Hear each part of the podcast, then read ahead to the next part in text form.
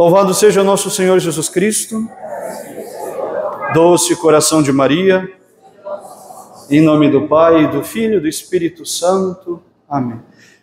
Queridos amigos, o evangelho deste domingo foi também extraído do 13º capítulo do evangelho de São Mateus. É a continuação do evangelho do domingo passado.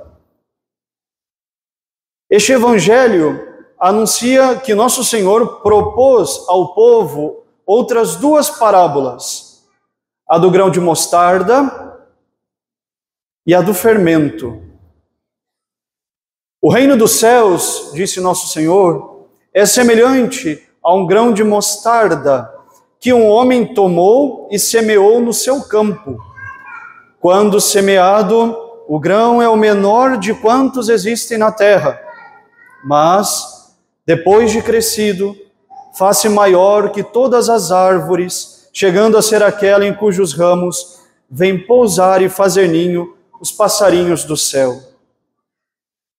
O reino dos céus também é semelhante a um fermento que uma mulher toma e espalha entre três medidas de farinha, até que fique levedada toda a massa.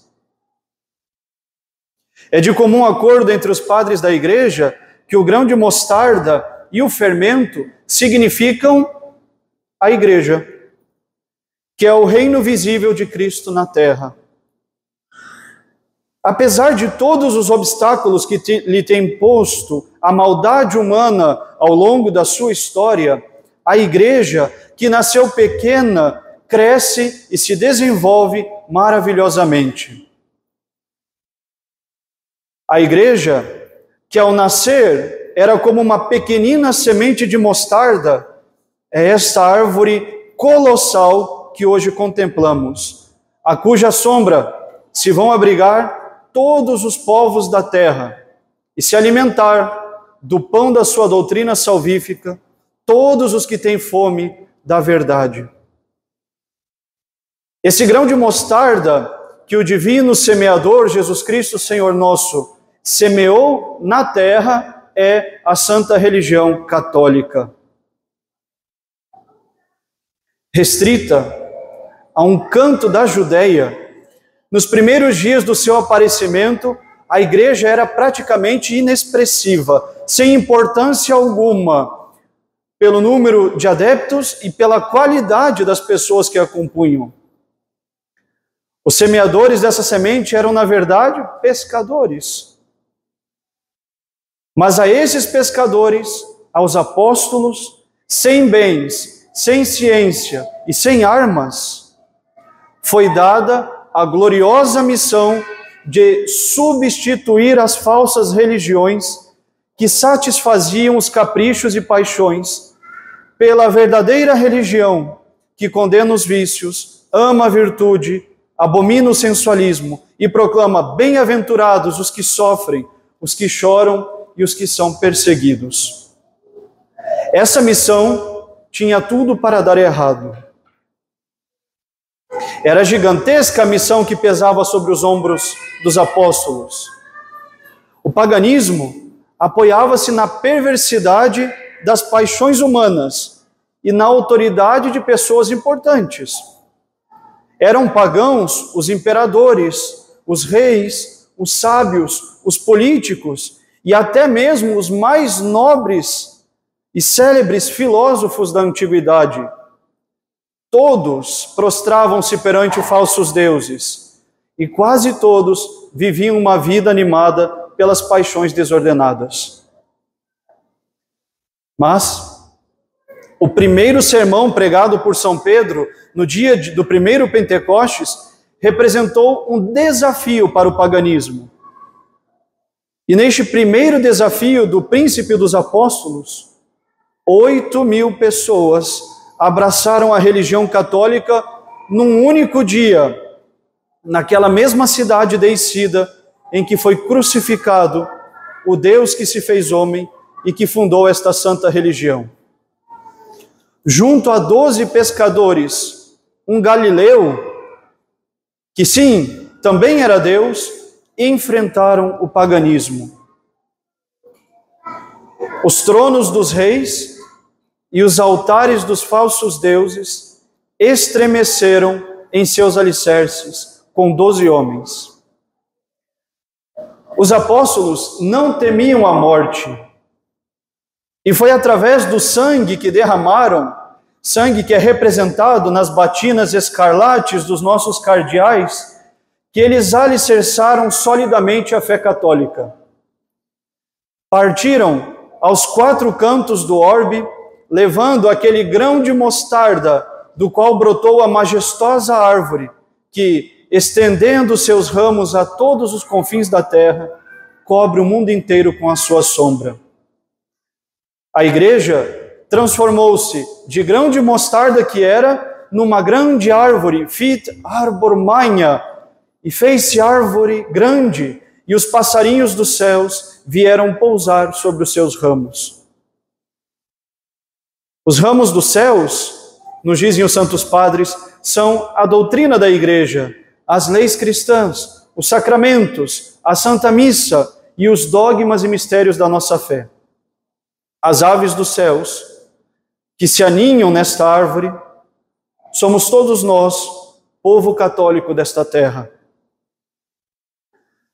Nosso Senhor diz que o reino dos céus é semelhante a um grão de mostarda. Quando semeado, é o menor dos grãos. Depois de crescido, é a maior das árvores. Quando ele diz que o reino dos céus é semelhante a um grão de mostarda, devemos entender o reino dos céus como a Santa Igreja Católica. Uma vez que semeada na terra, nada pode parar a Santa Igreja de Cristo. Nada pode destruir esta árvore grandiosa. A igreja venceu o paganismo, a igreja venceu a heresia, ela venceu todos os seus inimigos que se lhe opuseram ao longo de dois mil anos. E por mais desfigurada que ela se encontre atualmente, por mais perseguida pelo neopaganismo que seja, ainda mais perverso do que o antigo paganismo, por mais numerosos que sejam seus inimigos hoje, não apenas externos, mas também internos, e por mais que o sangue dos mártires, simbolizado na púrpura dos cardeais, seja tão desprezado por quem deveria dar a vida para defender a fé católica, a igreja que venceu vencerá. A igreja vencerá o neopaganismo. A igreja vencerá o comunismo. A igreja vencerá o socialismo. A igreja vencerá o liberalismo. A igreja vencerá o modernismo. A igreja vencerá toda heresia, vencerá toda aberração litúrgica, todo escândalo, toda podridão dos sacerdotes escandalosos. A igreja vencerá o Estado laico. A igreja católica vencerá todos os padres, bispos e cardeais que pregam contra a doutrina e a moral católica. A tradição triunfará, a igreja vencerá. Foi Deus quem plantou a semente que brotou e que deu origem à majestosa árvore católica. Quem poderá contra Deus? Quis ut Deus? Quem como Deus? Ninguém como Deus. Nada e ninguém pode prevalecer contra a Santa Igreja, nem mesmo as portas do inferno. Sed porta infere, non prevalebum adversus eam. As portas do inferno não prevalecerão contra ela. Como ensinava o grande Papa Bento XVI, tudo parecerá perdido, mas no momento certo, Apenas na fase mais dramática da crise, a igreja renascerá. Será menor, mais pobre, quase catacumbal, mas também será mais santa. Porque não será mais a igreja daqueles que procuram agradar o mundo, mas a igreja dos fiéis a Deus e a sua lei eterna. É paradoxal, entretanto, meus caros amigos, uma dolorosa realidade essa santa religião católica, cujas raízes penetram as camadas mais profundas da humanidade, que triunfou sobre todo o universo, que submeteu ao seu jugo suave e de sua doutrina e sua moral as nações dos bárbaros. Essa igreja que atravessou mares e que escalou todas as montanhas, tem, todavia, esbarrado diante da impenetrável resistência de corações santificados pela graça do batismo. A igreja venceu, a igreja vencerá sobre todos os seus inimigos, mas sabe onde a igreja tem parado? Nos corações dos católicos que a desprezam e impedem que Cristo reine em seus corações através da graça. Porque a igreja não é violenta, a igreja não arromba nenhum coração. Como está o meu coração diante da Santa Mãe Igreja de Deus? Sou fiel e sou dócil? Estou abrigado em seus ramos e me alimentando do pão de sua doutrina?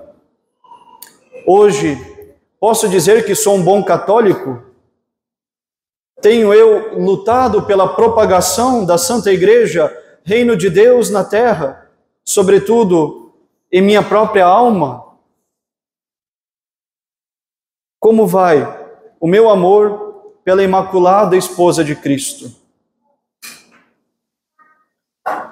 Que a Virgem Maria, Mãe da Igreja, faça germinar a semente que em nós foi plantada.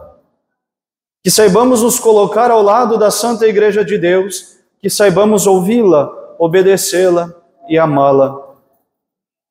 Que nos prontifiquemos a dar a nossa vida por ela.